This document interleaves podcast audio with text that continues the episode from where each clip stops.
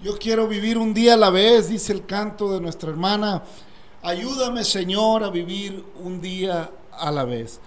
Hermano, familia, amigo, bienvenida, bienvenido. Este es un podcast más de la voz apostólica, una voz de esperanza. Gracias a Dios por esta oportunidad. Gracias a Dios por sus bendiciones, sus maravillas, que son nuevas cada día, cada mañana. Dame las fuerzas para vivir un día a la vez. Este canto, hermano, se volvió popular en el mundo a través del famoso grupo del mundo, los Tigres del Norte.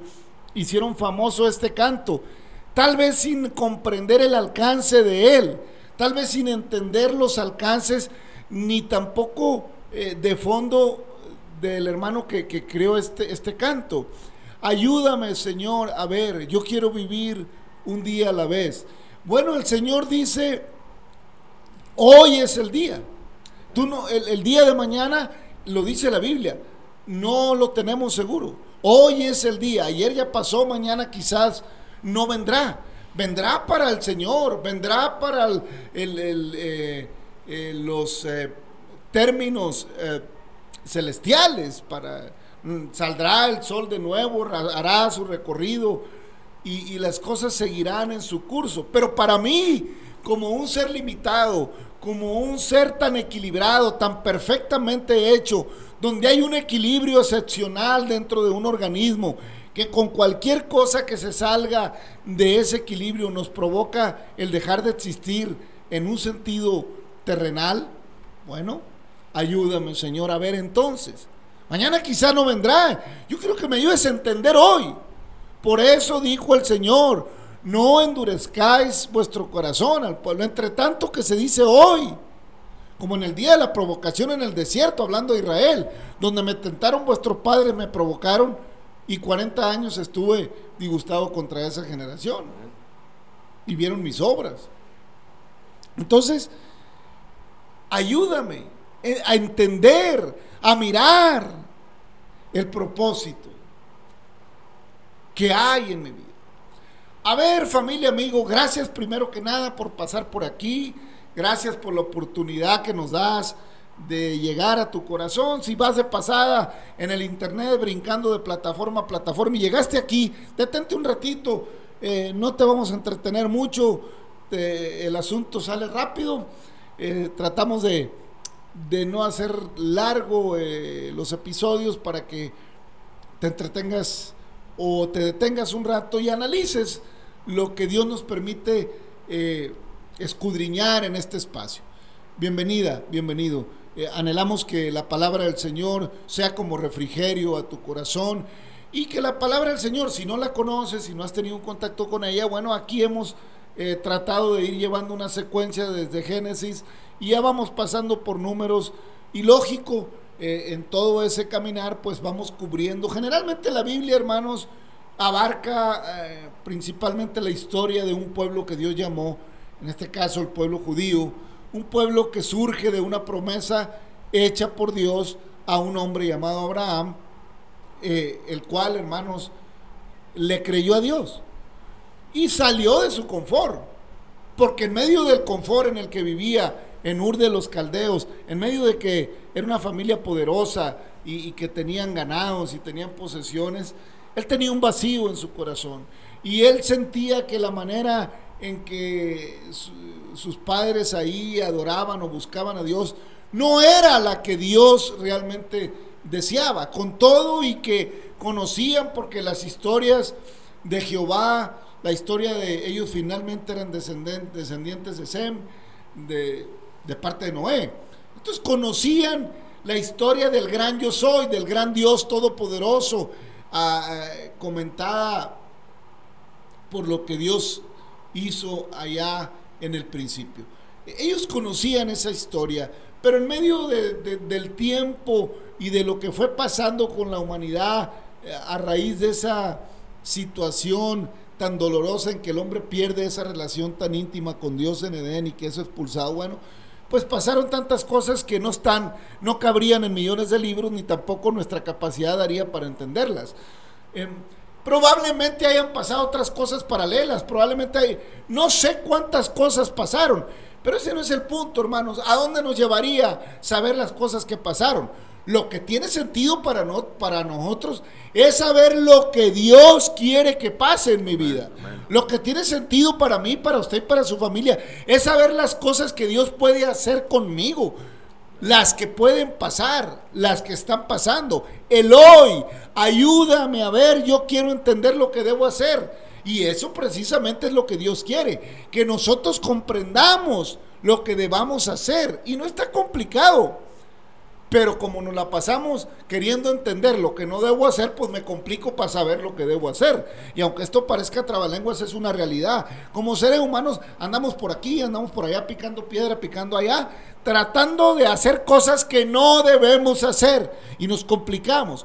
Pero si hiciésemos lo que debemos hacer conforme al propósito de Dios, nuestra vida estaría en un equilibrio. No digamos que no hubiera problemas, no digamos que no hubiera situaciones. ¿Por qué? Porque somos terrenales, porque hay factores externos, porque hay naturaleza, porque hay esto. Pero cuando Dios con nosotros, ¿quién contra nosotros? Dijo el salmista, dijo el rey David.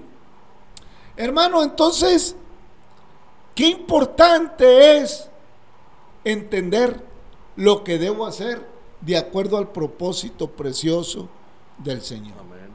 Y así dijo el Señor. Yo vine para que tengas vida y vida en abundancia. Yo soy el camino, yo soy la verdad, yo soy la vida. El día de salvación es hoy. A Saqueo le dijo, esta noche ha llegado la salvación a tu casa. aquel hombre docto en la ley o en eh, conocimiento de la palabra, dijo, como un hombre viejo como yo va a entrar en el vientre de su madre? Bueno, pues tú eres maestra de la ley y no la puedes entender. Porque has pasado tu vida queriendo entender lo que no debes hacer. Pero si hubieras pasado tu vida leyendo, conociendo, entendiendo lo que debes hacer, lo comprenderías perfectamente. Pero te has pasado estudiando las escrituras y, siendo eh, maestro de la ley, queriendo hacer lo que no debes hacer. Maravilloso fuera que cuando estuvieras enseñando la escritura quisieras hacer lo que debes hacer, pero no lo entiendes porque tu corazón divaga en tus pensamientos. Y no has querido. Ah, ahí fue donde dijo Nicodemo, Señor, es duro. ¿Eh? Un hombre viejo como yo. Bueno, es cierto te digo que el que no naciere de nuevo no puede entrar del agua y del espíritu. Amén. ¿Eh? Y a Juan el Bautista le dijo el Señor, vamos Juan, sumérgeme porque conviene que cumplamos toda la ley. Aleluya por cuanto Él cumplió toda la ley y justifica a los que creen en Él, caminan en Él, andan en Él, entienden el propósito, ah, bueno, pues entonces en ese sentido espiritual cumplimos la ley. Porque nadie podría ser salvo bajo los preceptos de la ley. Por cuanto todos pecamos, por cuanto todos nos alejamos, todos estábamos destituidos de la gloria de Dios. Mas Dios muestra su amor para con nosotros, dice el apóstol Pablo en Romanos, que siendo aún todavía pecadores, Cristo murió por nosotros. Tal vez osara morir el bueno por algún justo, tal vez. Pero Dios, siendo nosotros injustos y siendo aún todavía pecadores, Cristo murió por nosotros. Entonces, hermanos, ayúdame a ver. Yo quiero saber lo que debo hacer. Y la palabra nos dice eh, cómo es que, que funciona lo que debemos hacer. Por eso, hermanos, eh, Proverbios en el capítulo 3 dice, Hijo mío, no te olvides de mi ley, y tu corazón guarde mis mandamientos, porque largura de días y años de vida y paz te aumentarán. Nunca se aparten de ti la misericordia y la verdad. Átalas a tu cuello. Escríbelas en la tabla de tu corazón y hallarás gracias. Hallarás gracia y buena opinión ante los ojos de Dios y de los hombres. Amén. Pero primero, hermanos, de Dios. Cuando yo eh, entiendo, hermanos, la ley, que es su palabra, cuando ato a mi cuello la justicia, cuando la verdad, la misericordia y la verdad. Dijo el Señor, yo soy el camino, yo soy la verdad y yo soy la vida. Amén. De proverbio, hermanos, la solución está en los evangelios. Proverbio te dice lo que tienes que hacer. Hijo mío, no te olvides de mi ley. No podemos olvidarnos de su ley y tu corazón guarde mis mandamientos. Asunto complicado para el ser humano. Porque largura de días y años de vida y paz te aumentarán. Oiga, si nuestro corazón guarda los mandamientos, pues hay largura de días. Amén. Y hay paz, que es el gran problema que tenemos. Porque hay gente que sí pasa largura de días, pero son días malos, hermano largura de días y días que aborrece, que quisiera mejor morirse. Pero a la hora que ve la muerte dice, no, pues espérame tantito. Aleluya. Pero cuando la largura de días va acompañada, como dijo el Señor, mi paz os dejo, mi paz os doy, no como el mundo la da, yo os la doy. Ah, bueno, la paz de Cristo es maravillosa. Por eso, eh, eh, entre los que hemos creído, en el Señor, tenemos la costumbre de, de decirnos la frase paz de Cristo. Tiene varias connotaciones. Para nosotros es un saludo, paz de Cristo, en el sentido que quien contesta amén, bueno, está atestiguando que tiene la paz y puedo hablar con él en el idioma del Señor. Pero si no me contesta en, la, en, en, el amén, quiere decir que anda divagando en su corazón. Entonces ahí tengo yo que medir el asunto. Pero bueno, esas son cuestiones más profundas. Pero amigo, amiga que estás pasando por este podcast, nosotros te invitamos a que abraces la ley del Señor. ¿eh? Para que no sea parte de ti la misericordia y la verdad. Tiene que estar atada a nuestro cuello. O sea, dicho de otra manera, tiene que estar en nuestro corazón. Por eso el Señor dijo, arrepentíos y creed en el Evangelio, porque el reino de los cielos se ha acercado, hermano Navarro, paz de Cristo. Amén, hermano, así es. Pues gracias a Dios por la vida, querido oyente, querido hermano. Deseamos con todo nuestro corazón que esa paz se encuentre en su vida y con su familia, con los que le rodean. Pues es que sin esa paz, pues dice el Señor, lo dijo el Señor, dijo, yo no se las doy como el mundo la da. O sea, porque, pues sí, aparentemente aquí le dan a uno el buen día, el buen salud, pero a veces hay algo en el corazón de las personas y, y no es sincero. Entonces, a, mí me decía el hermano Rolando que cuando le decía, pues el hermano no da la paz de Cristo, no se preocupe, si no se la da es porque no la trae. Y es cierto, o sea, si usted no puede dar la paz del Señor, es que no la tenemos en nuestro corazón. Pero una vez que ya el Señor nos enseñó a caminar, por eso el canto lo dice, ¿verdad? Enséñame a ver, o sea, enséñame a ver ya, o sea, lo que, cómo debo vivir cada día que me prestes. O sea, ya no nos debe de interesar que el futuro, que ni tampoco vivir del pasado, porque pues qué caso tiene, ¿verdad? Ya las cosas viejas ya pasaron, y aquí el Señor las hace nuevas. Ya somos nuevas criaturas.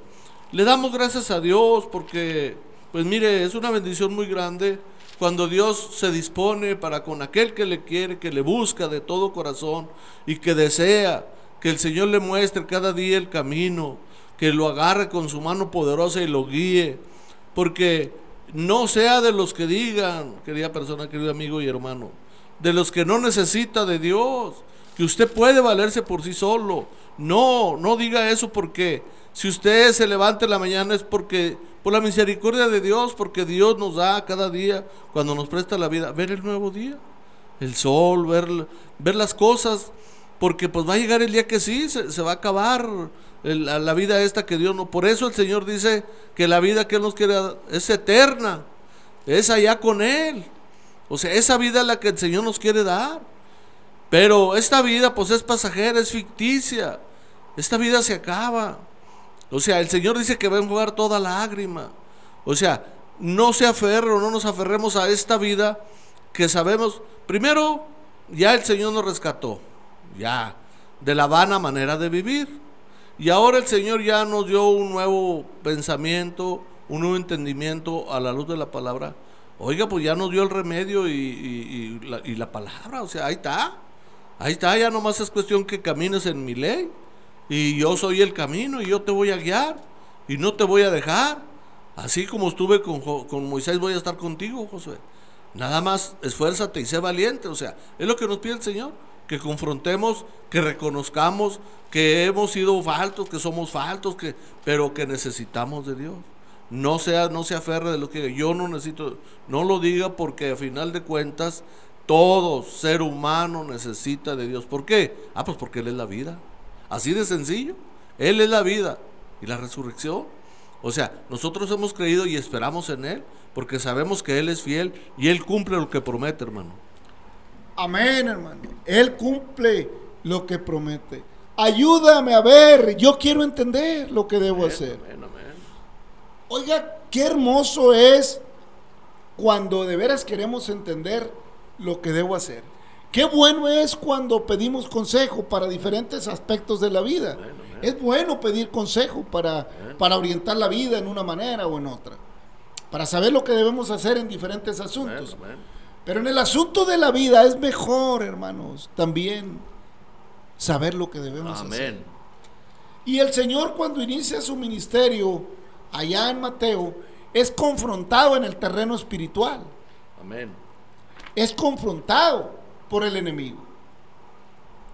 Entonces Mateo capítulo 4 dice así, Entonces Jesús fue llevado por el Espíritu al desierto para ser tentado por el diablo.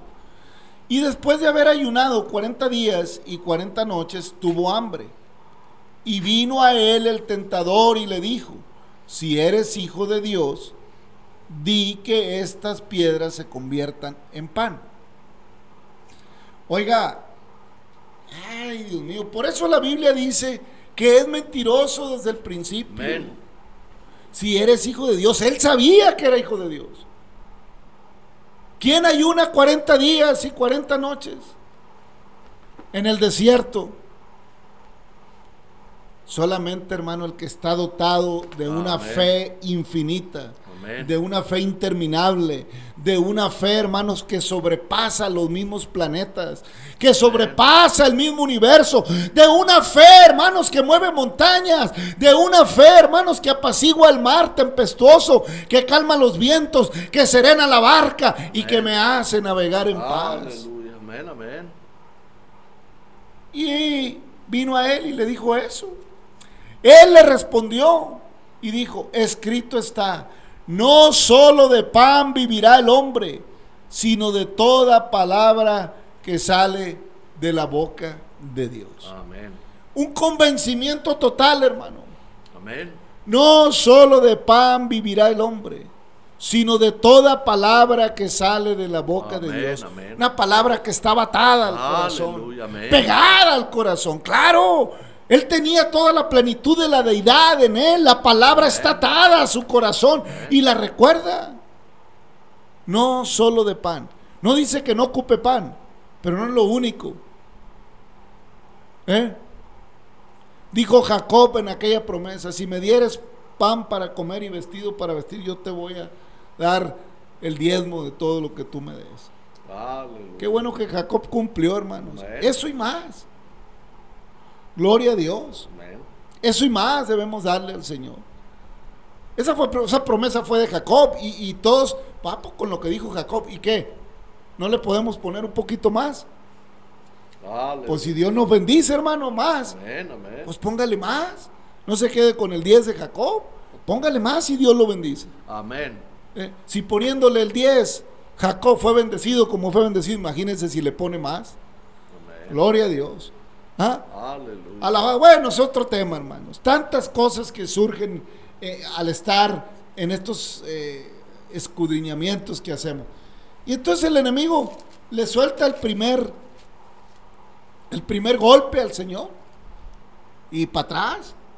Entonces el diablo le llevó a la santa ciudad y le puso sobre el pináculo del templo y le dijo, si eres el Hijo de Dios, échate abajo, porque está escrito, a sus ángeles mandará acerca de ti y en sus manos sostendrán, te sostendrán para que tus pies, para que no tropieces con tu pie en piedra. Oiga, qué atrevido. Está escrito, lánzate.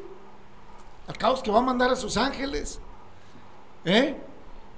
Oiga, qué bien conoce la palabra el enemigo. Ese es el punto, hermanos. Esa es otra situación. Que el enemigo conoce la palabra y yo no. Y digo que soy cristiano. Más me vale conocer la palabra, hermano, y atarla a mi cuello. ¿Ah? Entonces, Jesús le dijo, escrito está también, no tentarás al Señor tu Dios. Y otra vez le llevó el diablo al monte muy alto y le mostró todos los reinos del mundo y la gloria de ellos. Y le dijo, todo esto te daré si postrado me adorares. Cuidado con el que le ofrece lo que no es de él, hermano.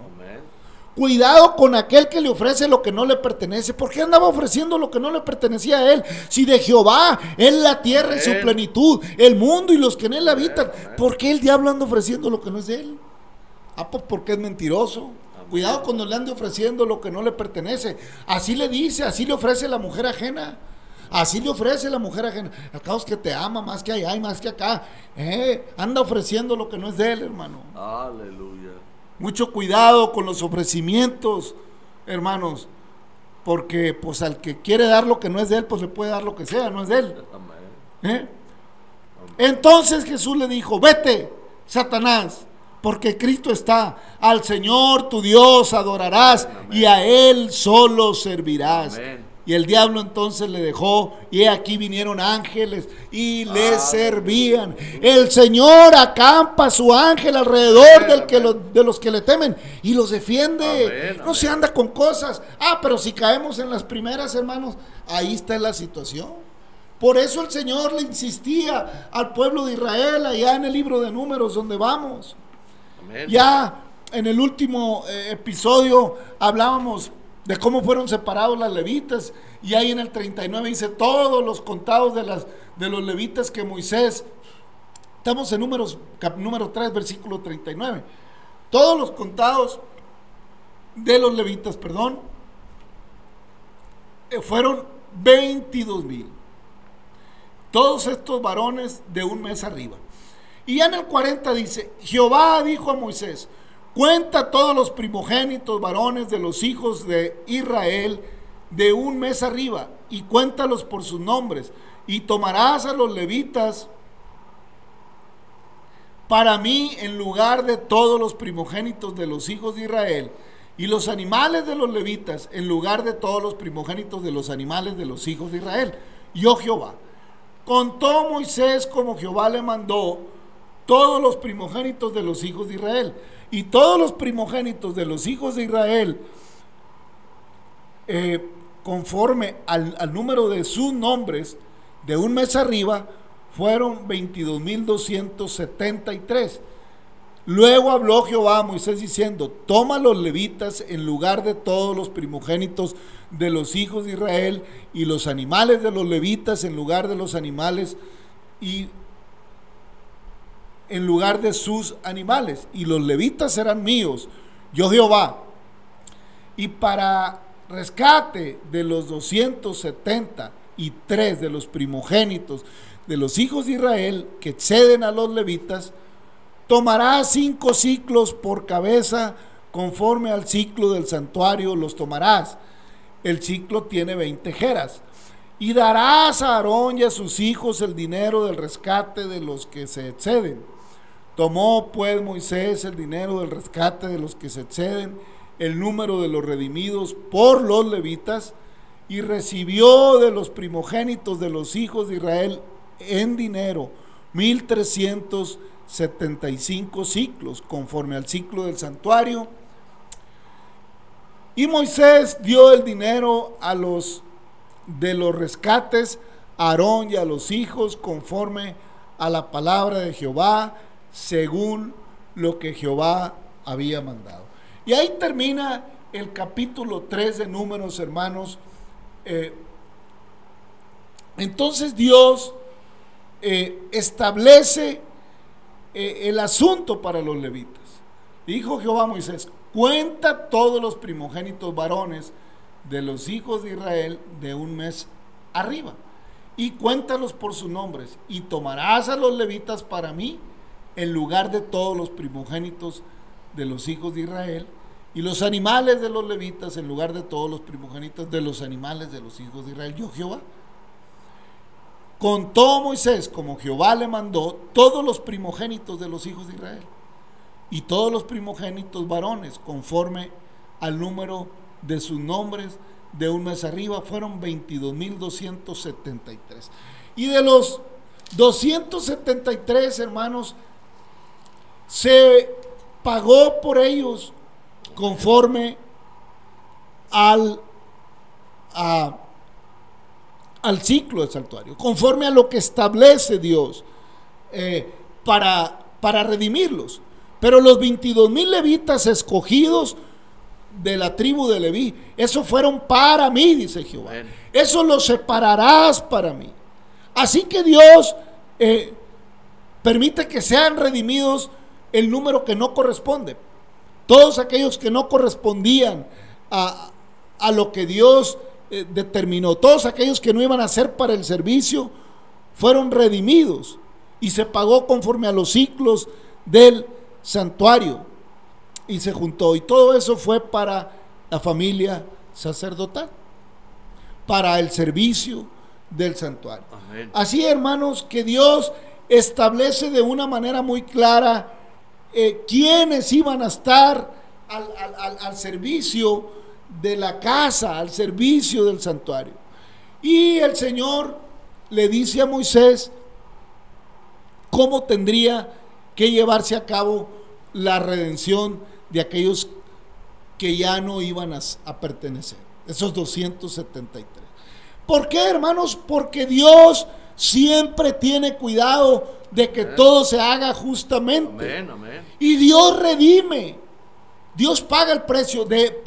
eh, si usted se fija, amigo, amiga, que está pasando por aquí, hay, hay, un, hay una, eh, una regla de redención. Amén. O sea, una regla de redimir para que todo quede claro y saldado delante de amén, Dios. amén. De ahí, hermanos, que se estableciera la ofrenda también de los corderos, de los animales, de los machos cabríos. También los primogénitos se tenían que ofrecer al Señor, de los animales. Pero los animales primogénitos de la tribu de Leví, esos eran del Señor. Amén. Entonces se redimían algunos animales, Amén. como ya habíamos leído anteriormente. Por eso, hermanos, estando complicada la humanidad, ya en el tiempo más adelante, habiéndose complicado la humanidad, ya no había forma, hermanos, porque se había violado la ley. El que viola la ley de Moisés por el testimonio de dos o tres testigos muere irremisiblemente. ¿Cuánto mayor castigo pensáis que merecerá el que pisoteara el Hijo de Dios y tuviere eh, y, y- y vituperiara? Tuviera por inmunda la sangre de Cristo. Imagínense nada más. Porque Cristo, hermanos, fue el pago dado al rescate Amén, amén. por la humanidad. Amén. El Señor fue ofrecido. Aleluya.